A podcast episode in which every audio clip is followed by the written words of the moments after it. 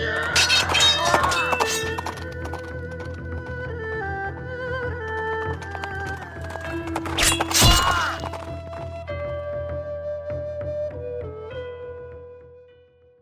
aí, galera, beleza? Meu nome é Fábio Martinelli, sou pastor e você está no Teolocast de número 9. Sejam todos muito bem-vindos. E galera, hoje está sendo um programa muito, mas muito especial por alguns motivos. O primeiro motivo é que eu tenho aqui ao meu lado a minha querida esposa participando pela primeira vez do nosso podcast. E aí, meu amor, tudo bem? Oi, pessoal. Eu sou a Primota Martinelli e estou muito feliz de participar deste podcast. E nós temos aqui outro motivo da minha alegria extrema é porque a gente tem com a gente aqui um casal lindo por fora e por dentro, um pessoal que a gente gosta demais, que mora no nosso coração. E eu quero apresentar para vocês os nossos queridos amigos Rodrigo e Gabi. E aí, gente, tudo bem com vocês? Tudo bem, é um prazer estar falando com vocês. Obrigada por essa oportunidade. E aí, pessoal, bom falar com vocês aí no Brasil, participar desse projeto inovador de vocês. E obrigado pelo convite, pela lembrança. Valeu, gente. E olha, a gente tá aqui hoje para falar com vocês um pouco sobre missão. E é por isso que o Rodrigo e a Gabi estão aqui, porque eles são um casal missionário e eles estão logo ali na Mongólia. Quando eu conversei com o Rodrigo, ele falou para mim que eram 12 horas de diferença de fuso horário. Aí já deu um nó na minha cabeça. Para vocês terem uma é. ideia, nós estamos gravando aqui de manhã às 8h54 da manhã. E lá, que horas são aí, Rodrigo? É agora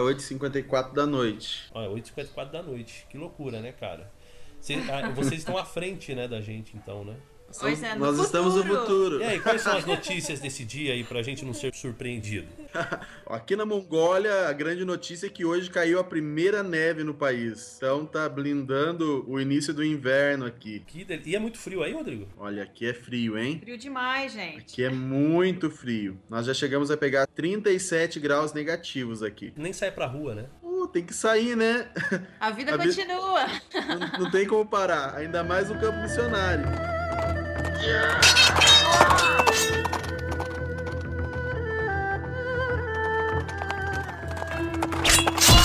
Como é que começou essa paixão por missão, assim? Bom, eu vou deixar a Gabriela falar um pouquinho para vocês sobre isso, porque na realidade o desejo de ser missionária era dela, não era meu. Depois eu vou contar como nasceu esse desejo em mim, mas o desejo é dela, era dela. Bom, gente, na verdade, isso assim, não tem uma explicação muito lógica, né? Mas eu nasci na igreja e desde criança eu sempre fui muito apaixonada pela carta missionária sempre me encantou muito ouvir aquelas histórias que de bem longe, né? E eu ficava pensando na minha cabeça, nossa, eu gostaria de um dia ter oportunidade também de ser missionária, de ir para outro lugar, de servir a Deus em tempo integral. E isso foi crescendo conforme eu entrei também na adolescência, na juventude, foi só assim, aumentando esse desejo no meu coração e eu me sentindo cada vez mais motivada. E com base nisso também foi que eu escolhi o curso que eu queria cursar na época, né? Eu queria fazer medicina, porque na minha cabeça eu sempre associava que eu só poderia servir a Deus na obra missionária se eu fosse médica, né? Na obra de saúde. Por isso eu acabei escolhendo daí tentar fazer o curso de medicina, prestei vários vestibulares. Como vocês sabem, nas universidades públicas e federais é muito complicado passar, né? E acabou que eu, que eu não passei, não compreendi muito bem porque eu não passei e acabei daí indo pra comportagem. E foi na comportagem daí que eu conheci o Rodrigo. E aí essa parte fica com ele. Só pra, só pra esclarecer pra galera aí o que, que é comportagem, né? Pode ser que alguém tá escutando e não sabe o que, que significa isso. Comportagem são é, pessoas que, no caso dela, a comportagem estudantil, né? São pessoas que saem no período de férias para poder vender livros e assim conseguir dinheiro para pagar o semestre da faculdade, tá bom? Só pra galera não ficar perdida aí. É, isso aí. Então, daí quando nós nos conhecemos, nos apaixonamos e começamos a namorar, e depois fizemos planos pro casamento, né? A Gabriela sempre me dizia que ela tinha o desejo de ser missionária, né? Você já fazia teologia já, Rodrigo, quando vocês começaram a namorar? Eu estava. Eu tinha terminado o primeiro ano de, de teologia, estava nas férias, é, aguardando para começar o segundo, né? Então já estava fazendo, já estava cursando teologia. Então ela disse: Olha, eu tenho desejo de ser missionária e tal. Eu falei pra ela assim: Olha, eu não não, não quero ser missionário, não. Nunca pensei nisso. Eu acho que não é a minha praia. Eu quero terminar o curso de teologia. Eu quero cuidar da igreja, fazer muitas atividades com os jovens, ficar aqui no Brasil mesmo, ficar próximo da minha família. E ela foi se desanimando com isso, né? Porque era, um sonho, era o sonho da vida dela, né? Mas eu não queria, não.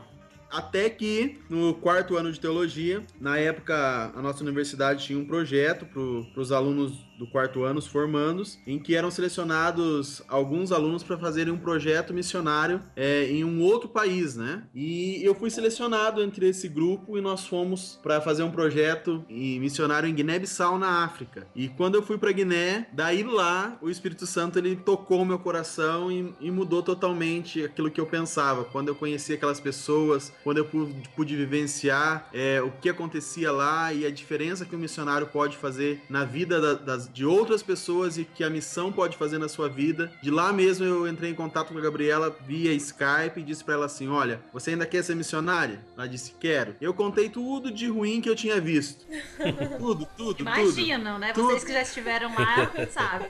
Tudo que eu vi de ruim eu contei para ela. Eu falei assim: Você ainda quer ser missionária? Ela disse: Quero, quero ser missionária. Eu falei: Então agora eu também quero. Quando a gente voltou pro Brasil, nós conversamos na época com dois professores do, da, da universidade. Falamos que nós estávamos estávamos dispostos a, a servir aonde fosse necessário. E oramos a Deus e entregamos nas mãos de Deus, que se aquilo fosse possível, que acontecesse. E então recebemos um chamado para ser missionários voluntários, né, é, em, em Guiné-Bissau novamente, né? Coincidentemente, o, o, o país que estava disponível para essa missão era Guiné-Bissau na África. E daí então nós começamos a, essa jornada missionária. Fomos para Logo depois da formatura, no ano de 2011, fomos para Guiné para sermos missionários. E lá em Guiné foi uma experiência demais, né? Foi, gente, incrível, inexplicável. Foi assim a realização de um sonho mesmo. Vocês nasceram tanto para isso porque quando a gente chegou lá em Guiné no meio do ano, a gente não encontrou dois brasileiros, viu? A gente encontrou dois guineenses lá.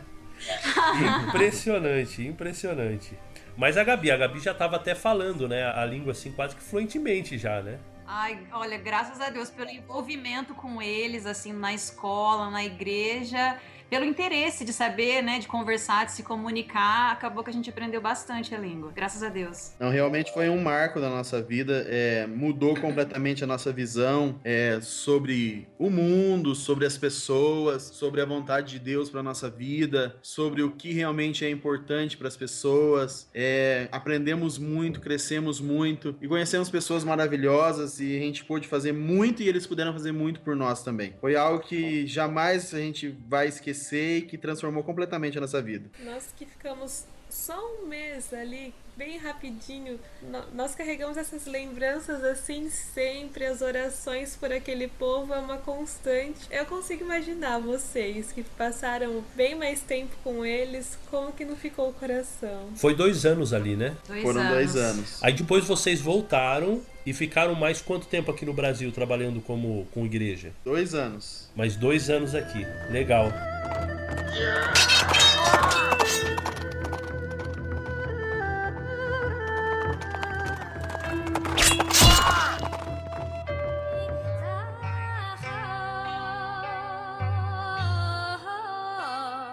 Então vamos falar agora um pouco da Mongólia, né? Agora a missão Mongólia. Eu me lembro, cara, um ano, eu acho que foi um final de ano, né, que a gente passou lá, comemos uma pizza junto e vocês nos acolheram bondosamente no lar de vocês. E eu me lembro que vocês contaram pra gente, né? Falaram assim, gente, olha, a igreja pediu missionários e tal, e é Mongólia, e, e nós demos o nome. Cara, eu não sei nem se a gente conversou, se a gente falou para vocês, isso que eu vou dizer, mas eu me lembro muito bem que dentro do carro, a gente, quando a gente saiu da casa de vocês e continuamos viagem para São Paulo, do Paraná para São Paulo, eu lembro que eu e a Pri, tanto eu quanto ela, a gente concordou numa coisa. A gente tinha certeza que vocês seriam chamados. Sim. Sério, acho Nossa, que vocês a não gente não teve comentaram. dúvida, assim. A gente tinha planos, e quando a gente voltou pro Brasil, é, você sofre aquele choque cultural, né? Porque você viveu muita coisa lá, emoção e, e- e muitos milagres, e presenciamos muita coisa. Você volta pro Brasil, você cai no mundo do- da mesmice, né? Onde outros valores são importantes. E a gente tinha planos realmente, a gente orava a Deus para que se tivéssemos a oportunidade, que ele nos chamasse de novo pro campo missionário, né? Mas a gente, assim, na nossa cabeça, né?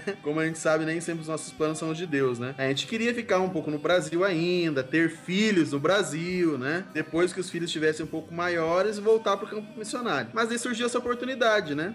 A divisão é, idealizou um projeto de enviar 25 casais para vários países do mundo, onde a presença é, de cristãos é bem baixa ou praticamente inexistente. E a gente se inscreveu. Foram quantos missionários que foram escolhidos nessa leva aí? Inscritos foram mais de cento e poucos missionários, que se, é, candidatos que se inscreveram, né? Depois eles selecionaram 50 casais, e daí fomos para uma reunião em São Paulo, passamos por uma bateria de, de palestras, treinamento, e entrevistas. Daí passamos com a entrevista pelo campo, né? Só que tinha alguns requisitos, né?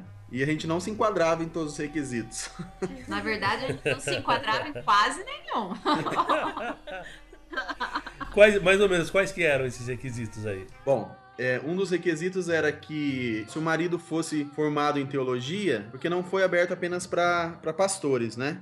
Também para membros leigos. Que se o, o marido fosse pastor, que ele tivesse uma segunda formação. Porque dependendo do país que fosse escolhido, ele teria que entrar com a graduação dessa outra formação, né? Países mais fechados. Também que a esposa tivesse uma formação, se já tivessem tido alguma experiência fora do país, uma experiência missionária ou morado fora do país. E o requisito principal é que você falasse inglês, né? E o nosso inglês é o inglês de escola pública do Brasil. Então você imagina, né? É o verbo to be. Bem precário, gente. Então, quando a, gente chegou, quando a gente chegou lá, Fábio Pri, quando nós chegamos lá e fomos participar dessa entrevista, a primeira pergunta que é, havia um pastor que mora nos Estados Unidos, que é responsável por essa área de missão mundial da igreja, e a primeira pergunta que ele nos fez foi assim: Como está o inglês de vocês? está bem, muito obrigado. Está nascendo, pastor. a gente olhou um pro outro assim, né? Deu aquela, sabe aquela risadinha amarela, sem graça? Eu falei pro pastor assim: Desculpa, pastor, mas não está, porque o nosso inglês é um inglês básico de escola. Isso desanimou vocês de alguma maneira ou vocês pensaram que não? Que... Olha, a gente achava que não ia, não ia ser chamado. Por mais que você sempre tenha aquela esperança no fundo, no fundo, né? Porque a gente nunca perde a esperança, né? Eles falaram bastante, olha, vocês têm uma ótima, é, um ótimo histórico, uma ótima experiência África, que vocês tiveram né? na África, em Guiné. E eu, eu também tenho formação na área de educação, né? Minha primeira faculdade foi na área de educação física e eu tenho pós em psicopedagogia e e era o que eles precisavam também na área de educação. E eles gostaram de nós, mas falaram: mas como que vocês vão para um país para começar lá nem a língua oficial é o inglês? Lá eles falam só mongol. E vocês vão precisar do, do inglês para se comunicar com as poucas pessoas que falam mongol lá, que falam inglês lá. Então, sem inglês, como que a gente vai fazer? Principalmente quando a gente via uh, o nível dos outros candidatos, sabe? Praticamente 100% deles falavam inglês fluentemente. Ai. Então, comparando assim a nossa situação com a deles, nós não víamos assim esperança por nós mesmos mesmo, sabe? Entendi. Só se Deus realmente tivesse um plano para nós. E, gente, quando vocês fizeram a entrevista, vocês já estavam fazendo específico para Mongólia ou vocês ainda não sabiam em qual destes outros países vocês iriam? Eles dividiram os 50 casais é, de acordo com as aptidões, a formação, as habilidades, a experiência e o que o campo precisava. Então, quando a gente foi para lá, a gente não sabia. Quando a gente chegou lá, havia uma listagem já para que campo, qual presidente de campo ia entrevistar você. E para vocês terem uma ideia, a Mongólia a início nem estava no projeto. A Mongólia entrou no último momento no projeto. E daí, depois que nós saímos da entrevista, eu falei com a Gabriela assim: "Olha, amor, foi boa a experiência que a gente veio aqui, participou de tudo isso, mas eu acho que diante de, de tudo que eles falaram para nós, isso não pra, é pra nós. Não é pra nós, é impossível. Porque como que a gente vai mesmo sem falar, né? E daí no último dia que a gente estava lá, o presidente da Mongólia, na época, que era um brasileiro, né, pastor Albert Kuhn, ele nos chamou, começou a conversar com a gente, que havia gostado da gente, da nossa história, da nossa experiência, mas mais uma vez ele falou sobre o inglês. Sabe quando alguém te chama e tipo vai te dar uma palavra de consolação? Então, e ele chamou e nós eu olhei pra Gabriela assim, tudo bem, né? Ele falou assim, então, porque vocês não têm inglês, vocês não falam inglês, como que vocês vão fazer no campo missionário? Ele deu uma parada assim, olhou para nós e disse assim: "Mas Deus me disse que é vocês". Uau! Então, Com, ingl- isso, com inglês ou sem inglês, eu quero dizer que eu estou fazendo oficialmente chamado para vocês serem missionários na Mongólia. Nossa, cara, Ai, me emoção. arrepiou. Foi muito emocionante, gente. Inesperado. Ah, a gente quase chorou ali copiosamente na frente dele, porque Não, eu tô quase assim- chorando aqui, cara. É, foi muito impactante para nós, porque era realmente, a olhos humanos, era impossível nós sermos selecionados, porque o pessoal que estava ali era muito capacitado também para para tá, para ser chamado para essa missão, sabe? E aí chegaram na Mongólia. Cara, Mongólia, eu vou dizer pra você, eu manjo muito da Mongólia porque agora eu tô assistindo Marco Polo na Netflix. Ah, que legal. Cara, eu não sei nem por onde começar pra falar de para perguntar pra vocês esse negócio de Mongólia, né? Eu não sei nem qual é a capital da Qual é a capital da Mongólia. Mongólia?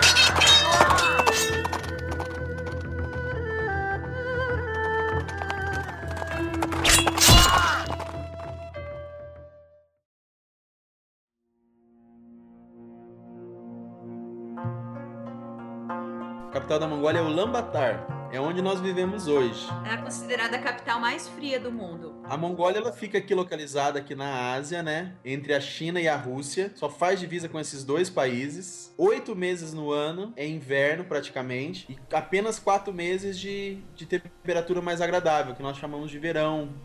Verão de quatro meses, né? Que as temperaturas variam entre 20, 30, 32 graus. Mas oito meses é frio todos os dias, né? Com temperaturas abaixo de zero praticamente todos os dias. E por ser bem gelado, o dia ele é mais curtinho ou não? Sim, sim. É bem, é bem engraçado essa situação aqui. Porque agora no, no inverno, você. O, o sol ele libera os primeiros raios assim, depois das 8 horas. E vai chegando assim, perto das 5, já vai ficando bem escurinho. E no verão, gente, é totalmente o contrário. No verão, aqui, o pôr do sol, nós já chegamos a fazer 10 e meia da noite. Ô, louco. Então é totalmente o oposto, assim, inverno e verão. E 4 horas da manhã já tá bem claro também no verão. E os costumes, as diferenças, o que mais chamou a atenção pra vocês? A grande diferença que a gente viu mesmo é a questão da língua. O mongol é uma língua muito diferente, né? Hoje eles estão usando um alfabeto russo, né? Porque a Mongólia passou pelo comunismo russo, então o comunismo russo forçou eles deixarem o alfabeto deles, que era um alfabeto mais desenhado, tipo aquelas letras desenhadas japonesas, chinesas, sabe? E forçaram eles a usarem o alfabeto russo. Então hoje eles continuam usando na, na linguagem deles o alfabeto russo. Mas é bem diferente. Por exemplo, é, se você vai cumprimentar as pessoas aqui, né? Desejar falar olá, como você está, né? A palavra que você usa é Sambano. sambano. Como?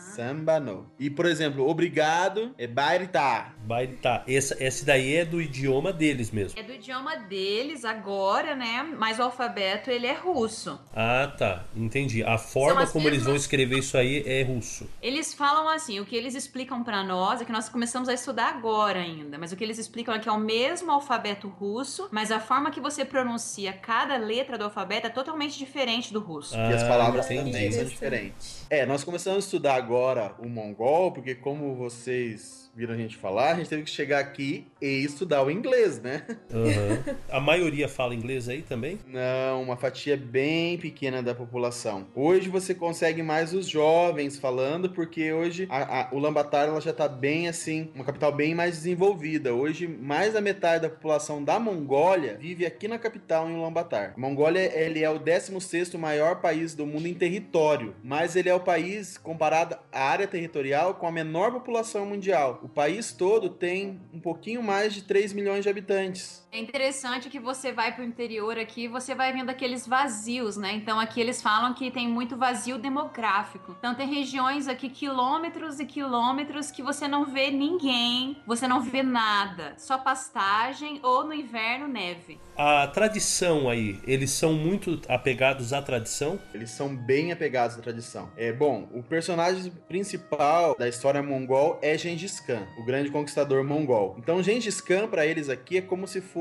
um deus, na verdade. Eles têm datas especiais de comemoração de, de, na- de nascimento, datas especiais é, relembrando as histórias das vitórias de Gengis Khan. Então a Mongólia ainda é considerada o país que tem o maior número de população nômade, porque eles ainda mantêm esse costume de acordo com a, a estação, com a pastagem, com o lugar que o gado vai permanecer, de se locomover. Tanto que a habitação típica aqui da Mongólia é a ger, né, que a gente fala. A ger é como se fosse uma barraca. É uma barraca estilizada aqui mongol, né? Então eles conseguem montar e desmontar essa com barraca.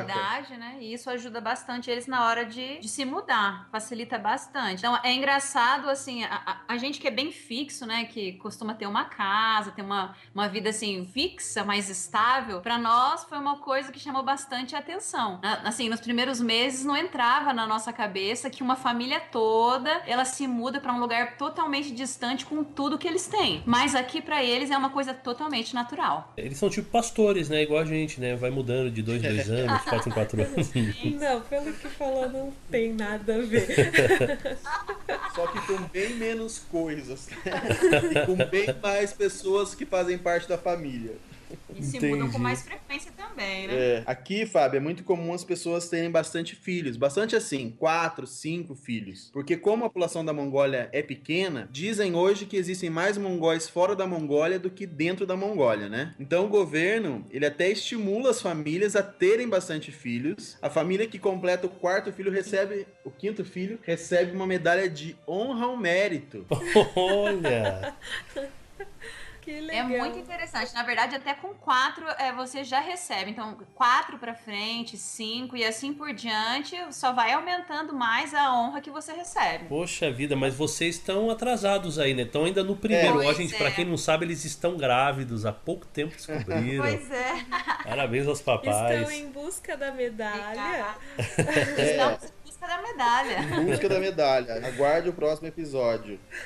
E, gente, e alimentação? Sempre, né, uma, uma pessoa com a mentalidade meio gorda quer saber como, como sobreviver aí aos desafios da alimentação. O que, que eles mais consomem no dia a dia? Ou o que, que é exótico que chamou a atenção de vocês? Como aqui é um país que predomina as temperaturas mais baixas, plat- praticamente aqui não, não cresce vegetação, frutas, né? Então a maioria dos alimentos ele vem, eles vêm da China, da Coreia. Então nós percebemos aqui que para você comer fruta, ver- verduras assim de forma geral, o custo é muito alto. Não é comum para eles comer todos os dias frutas. Então, para eles, o que é mais normal é comer carne todos os dias, leite e derivados principalmente, sopa. Por aqui ser muito frio, eles utilizam muito da sopa, arroz também. Então, esse- esses assim são os alimentos mais assim comuns para eles no dia a dia. Mas sempre com alimento carne. Eles valorizam muito a carne, principalmente a, a gordura da carne. Porque eles acreditam que essa gordura, ela aquece o corpo e dá sustância também, né? Tanto que pros bebezinhos, eles, normalmente quando eles são bem pequenos, as famílias têm uma tradição, um costume aqui, que eles dão a banha pura pro bebezinho ficar chupando como se fosse uma chupeta. Meu Deus.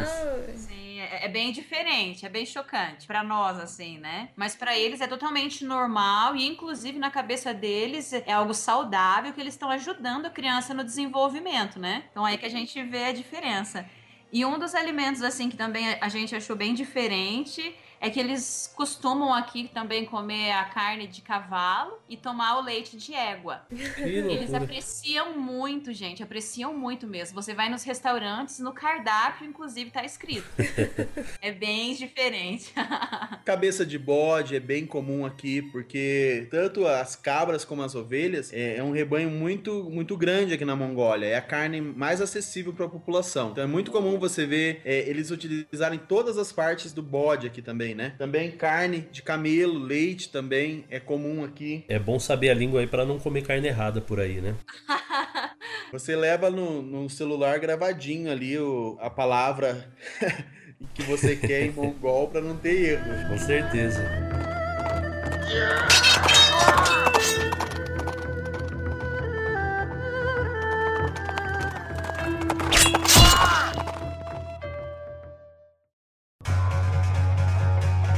Existe uma religião oficial? A religião predominante aqui na Mongólia é o budismo. O budismo e também o xamanismo. Então essas duas religiões são a- as religiões tradicionais da Mongólia. Então existem as, as, as, famílias mais antigas, as pessoas de mais idade, ou elas são budistas ou elas são xamanistas. Tanto que hoje aqui na Mongólia até uma manifestação cultural e também política e religiosa muito grande é, nessa direção em resgatar as tradições xamanistas e budistas do povo mongol. Hoje está se batendo muito nessa tecla aqui, que como os jovens é, começaram a vir para a capital, a capital começou a crescer e começou a se tornar um lugar bem secularizado, os jovens acabaram perdendo a identidade cultural e religiosa do país. Então hoje há, há, também nas mídias e entre as famílias essa questão de resgatar essa cultura é, budista e xamanista do país. Essa busca em resgatar a cultura acaba sendo um gradiente contrário ao nosso evangelismo, né? Ao, ao, ao, trabalho de vocês. O budismo, assim, fica mais claro, né? A gente já tem um contato maior. Agora, é xamanismo que você falou? Xamanismo. O que, que seria o xamanismo? O xamanismo, comparando a América do Sul ao Brasil, é como se fosse é, as religiões indígenas, né? O xamã, o cacique, o xamã indígena, né? Então o xamanismo, ele é uma religião mais espiritualizada. O, o xamã, ele faz oração pro rio, pras árvores, pro céu, pra natureza. Ele invoca os espíritos ancestrais ele faz cura através dos espíritos ancestrais. É, então é, é, é, essa, é toda essa questão mesmo é bem parecida com a, a, as nossas tradições indígenas no Brasil. O cristianismo aí, em geral, vocês veem espaço aí do cristianismo, de missionários aí, além de vocês? Aqui na Mongólia, pelos últimos índices que que a gente esteve a par, é, não, se, não chega a ter 3% de cristãos na Mongólia. Então é um número bem baixo. O país é considerado um país laico, só que há algumas dificuldades. Né? Por exemplo, nós hoje estamos servindo também em uma escola aqui na Mongólia. É uma escola cristã, né? uma escola adventista, mas ela não pode oficialmente ser chamada de uma escola cristã ou adventista. Porque aqui na Mongólia, de acordo com a Constituição, você não pode doutrinar ou pregar ou fazer qualquer questão de menção religiosas para crianças, entendeu? Então, teoricamente, nós somos uma escola adventista, mas que usa uma, uma camuflagem né? Inclusive a gente está tendo bastante problemas na, na escola atualmente para poder trabalhar esse lado de cristianismo na escola. Então, o trabalho de vocês especificamente aí é o quê? Então, nós viemos para servir na área educacional, é, especificamente com a escola. É, mas missionário, ele tem que ser pau para toda a obra, né, Fábio? Aquilo que precisar, a gente ajuda. Então, eu também tô, tô aqui com o departamento de desbravadores aqui na Mongólia agora. É, é algo que, que é bem pequeno, mas que a gente está tentando estruturar, ajudar. Então, o, tem poucos clubes e eles não têm uniformes, eles também não têm as atividades, essas coisas, e a gente está tentando estruturar essa questão. A Gabriela também, no sábado, tem uma classe infantil na igreja, eu também tenho uma classe com juvenis, aventureiros, e tudo aquilo que precisa a gente está servindo, né? Então, basicamente, o caminho que vocês estão seguindo aí é através das crianças, né? Isso. Basicamente, crianças e, e jovens, né? Adolescentes, eh, são as faixas etárias que nós estamos mais trabalhando no trabalho pessoal, assim, com o Mongol, por exemplo, você fez amizade com ele, você agora vai se relacionar com ele. Qual que é a dificuldade assim que vocês encontram para inserir o evangelho?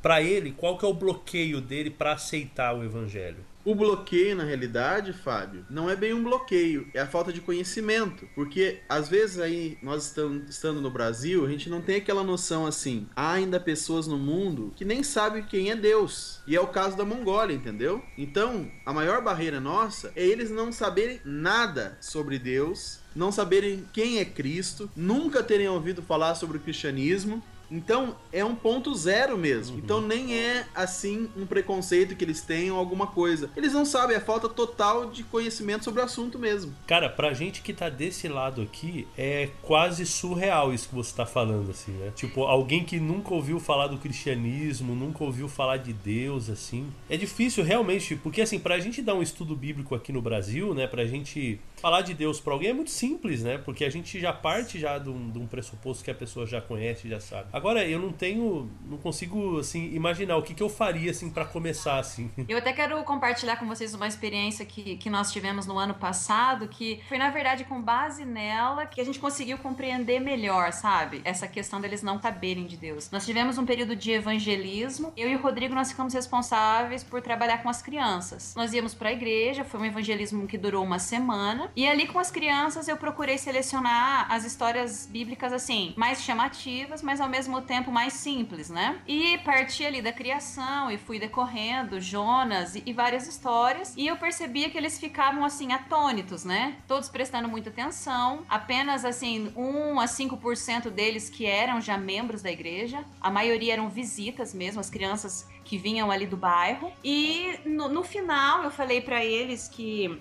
se eles estavam entendendo, se eles tinham compreendido sobre Deus. E eles falaram para mim, perguntaram para mim, mas quem é Deus? Eu já tava com eles há uma semana, já havia contado várias histórias e eles perguntaram, mas quem é Deus? E então a, a professora que tava me traduzindo, eu falei para ela, nossa, mas eu já contei várias histórias aqui. Foi então que eu fui entender que para eles aquelas histórias eram todas fictícias, como histórias de um livro, fábulas que você simplesmente conta. Na cabecinha deles, eles não entenderam que realmente realmente existia um Deus que havia criado tudo. E eles falaram, com toda a sinceridade do coração infantil deles, que eles não sabiam que era Deus. E então eu fui ali tentando explicar, e no final eu falei para eles que gostaria de orar com eles, se alguém gostaria de orar. E eles novamente me perguntaram, mas o que é oração? Como que a gente pode orar? Com quem que eu vou falar quando eu oro? Foi assim que eu fui começando a entender, nossa, realmente a, a noção deles de cristianismo ela é, ela é mínima, totalmente mínima. Olha, e isso me deixa impressionado como é importante o trabalho do missionário, né? É, a gente não tem ideia, assim, de quanto a gente está ajudando ao simplesmente sair e ensinar para as pessoas quem é Deus, né? Simplesmente isso, assim.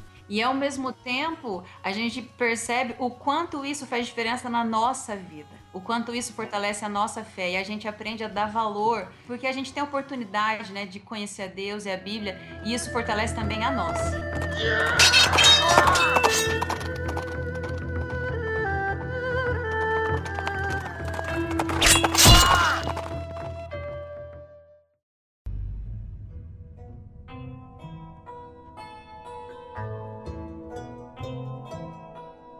como que vocês avaliariam esses quase dois anos aí que vocês estão aí? Olha, no começo foi bem difícil para nós, Fábio. Vou confessar para vocês, porque principalmente pela questão da língua, né? Então nós tivemos que chegar aqui na Mongólia, começar a estudar o inglês. Não é fácil você estudar inglês num país onde o inglês não é uma língua oficial, porque ao nosso redor aqui tudo é em mongol, né? Tem algum brasileiro a mais que vocês aí, quando vocês chegaram? Junto com a gente veio mais um casal do Brasil, né? Um casal lá da, da Bahia também veio junto com a gente pro projeto. E quando nós chegamos aqui, o pastor Albert Kuhn e a sua esposa Cleide estavam aqui na época que ele era o presidente da missão. O nosso tesoureiro da missão aqui é um português e nós temos um outro casal que é amigo nosso que é de uma outra denominação cristã que também está aqui na Mongólia. No total, nós somos hoje mais ou menos 10 brasileiros aqui na Mongólia. Quando nós chegamos foi muito difícil por essa questão, né? E a gente às vezes até se, se indagava, né? Mas olha, por que, que Deus nos chamou para cá? Olha a barreira que nós estamos enfrentando. No que, que nós vamos ser úteis se a gente não consegue se comunicar com as pessoas, né? Se a gente não consegue falar a língua deles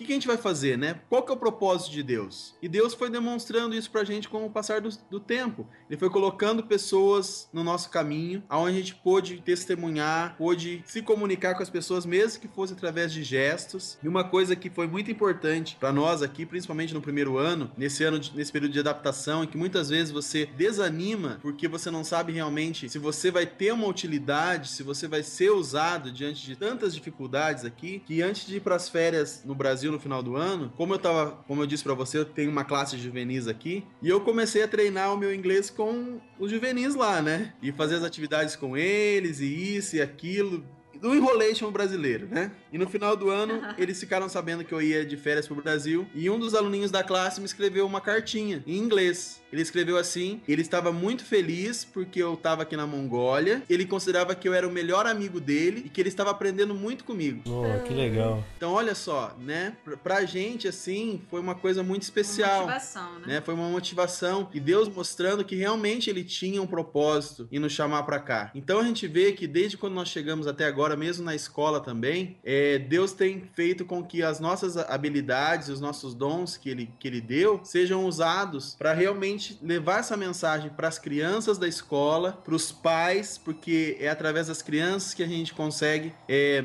Alcançar as famílias. Né? alcançar as famílias, né? E é ali na escola, Fábio, que muitas das crianças ouviram a palavra Deus pela primeira vez na vida. Só uma última curiosidade antes da gente partir pro final. O estrangeiro ou brasileiro, ele é bem-vindo no país? Eles gostam bastante de, de brasileiros, viu? Quem não gosta, né?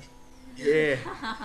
E eles nos acham muito diferentes, o nosso jeito de ser, de rir, de brincar, de falar alto, descontraído, de abraçar, né? E porque o asiático ele é um pouco mais contido, né? E, e eles gostam de estrangeiros também porque eles têm interesse de, de aprender o inglês, de falar com um estrangeiro, de ser amigo de um estrangeiro, né? É, aconteceu uma coisa muito engraçada esses tempos aqui em casa. É, bateram na nossa porta, a gente foi atender, era uma menina mongol. E ela tava distribuindo panfletos, assim, sabe? E daí ela conversou com a Gabriela, olhou pra Gabriela e falou assim: Você não quer ser minha melhor amiga? Nada, gente. Eu nunca tinha visto ela na minha vida.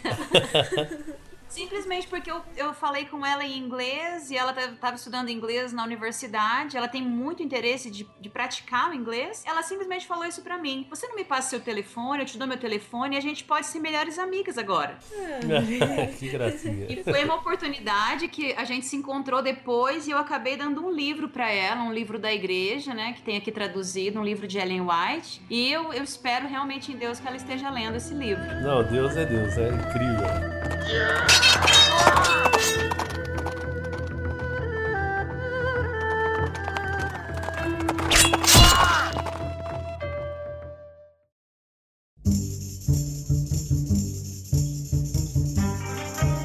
Mas pessoal, pra quem tá assistindo aqui, aliás, né? Opa! Pra quem tá escutando o nosso podcast aqui, de repente a pessoa tá ouvindo e fala assim: Caraca, eu queria muito ajudar, eu queria de alguma forma ser útil também, igual vocês são, espe- especificamente com a Mongólia. O que, que alguém pode fazer aí pra ajudar? A Mongólia é um país que tem muitas necessidades, principalmente aqui na obra missionária, no campo da escola, né, nas atividades da escola. E nós sempre estamos precisando de voluntários aqui, na área educacional e, e para dar o apoio seja a curto prazo ou a longo prazo. Então, se as pessoas tiverem o desejo de conhecer um pouquinho mais sobre a Mongólia, saber um pouquinho mais de como ser missionário, vocês podem entrar em contato com a gente podem é, enviar um e-mail para rodrigoassi@hotmail.com, acessar nossa página do Facebook, Rodrigo Oséias Assi. Nós também temos um blog em que nós sempre estamos alimentando ali com fotos, vídeos, algumas informações sobre a nossa missão aqui na Mongólia, que é missionários abaixo de zero.blogspot.com. Legal, a gente vai deixar, vamos deixar esses links também na descrição do podcast aqui. E aí, se você então tem esse interesse aí de ajudar de alguma forma, você pode entrar em contato então com através desse e-mail. E se você tem curiosidade de conhecer um pouco mais sobre a missão deles, além do que foi dito aqui, então acesse ali o Facebook dele, também está no link aqui, e também o blog deles que também está no link aqui. E eu acredito que vai ser muito interessante aí quem quiser Uma outra dica também, Fábio, é o site do voluntariado. O site do voluntariado ele sempre mostra é, aonde em países ao redor do mundo todo que há um espaço para aqueles que querem servir em missão. Legal, legal. Vamos deixar também então aí esse link então do voluntariado. É o aquele Adventistas Voluntários? Isso. E fica um incentivo aí, né, galera, para que você aí que quer ter uma experiência além mar, abraça essa ideia, vale muito a pena. Minha esposa e eu, nós já participamos já de, de missão a curto prazo, inclusive na companhia do Rodrigo e da Gabi, e foi muito legal, é muito bacana, você leva para sempre esse tipo de experiência. E não só isso, cara, a gente volta diferente. É assim, a, a vida da gente ela é dividida entre antes da missão e depois da missão. e não tem mais o que fazer. Bom, podemos terminar então por aqui. Rodrigo, Gabi, muito obrigado de coração de vocês aceitarem estar aqui com a gente, gravando esse podcast. Eu tenho certeza, assim, olha, é, vai abençoar muita gente. Nós mesmos aqui, a gente ficou impressionado assim com a história de vocês. Muita coisa que a gente ainda não tinha conversado ainda, que a gente não conhecia. Então, assim, que Deus continue abençoando muito vocês aí na missão de vocês. Que Amém. muitas almas sejam ganhas para Cristo através. Ah, aliás, gente, eu vi uma notícia da Mongólia na revista Adventista. Foi feito um batismão aí. Vocês estavam presentes, não estavam? Estávamos, Sim. participamos desse evento histórico aqui na Mongólia. Foi feito um projeto de, de plantio, né? E foi feito um grande evento para essa colheita. Foram 198 pessoas batizadas. Algo que jamais foi visto aqui na Mongólia. Uma benção. Que legal. Então, estão vendo aí, pessoal? Né, o incentivo de vocês, a ajuda de vocês, seja ela através da mão de obra indo até a Mongólia, ou de repente até financeiramente, através do seu dinheiro aí, você consegue ver resultados incríveis de pessoas conhecendo um Deus que antes não conheciam e se entregando a um Cristo que antes nunca ouviram falar. Então vale muito a pena. Pessoal, muito obrigado de coração mais uma vez por vocês. A gente agradece, Fábio, e realmente quero deixar uma mensagem para todos aqueles que estão ouvindo, nos ouvindo nesse momento, que Deus ele nos capacita para a obra, né, para a missão. A primeira coisa que nós temos que decidir é nos colocar inteiramente nas mãos de Deus, que Ele vai prover, Ele vai transformar é, as nossas incertezas em certezas e as nossas dificuldades Ele vai transformar em bênçãos. Então você pode ser usado da maneira que você é, a partir do momento que você decide realmente se colocar nas mãos de Deus e fazer a vontade dele. Então Deus precisa de pessoas que se disponham, que se levantem e digam: envia-me a mim. Então que realmente as pessoas possam ser tocadas pelo Espírito Santo para abrir o coração, deixar os seus interesses de lado e ver que o mais importante é nós pregarmos esse evangelho a toda língua, povo e nação, para que em breve Jesus possa voltar. Uma frase que a gente carrega sempre conosco sobre missão é que missão é feita com os pés daqueles que vão, os joelhos daqueles que ficam e as mãos daqueles que doam. Então que você realmente possa ser usado por Deus nessa missão que ele tem nos confiado. Gostaria de dizer para vocês que se vocês têm no coração de vocês o sonho de serem missionários, assim como eu tive por muito tempo desde criança, e vocês não veem uma luz no fim do túnel, vocês acham que não tem como, que vocês não têm capacitação suficiente, simplesmente se coloquem nas mãos de Deus e se preparem porque Deus tem o tempo certo, o lugar certo e com certeza ele vai raios a vocês no tempo certo.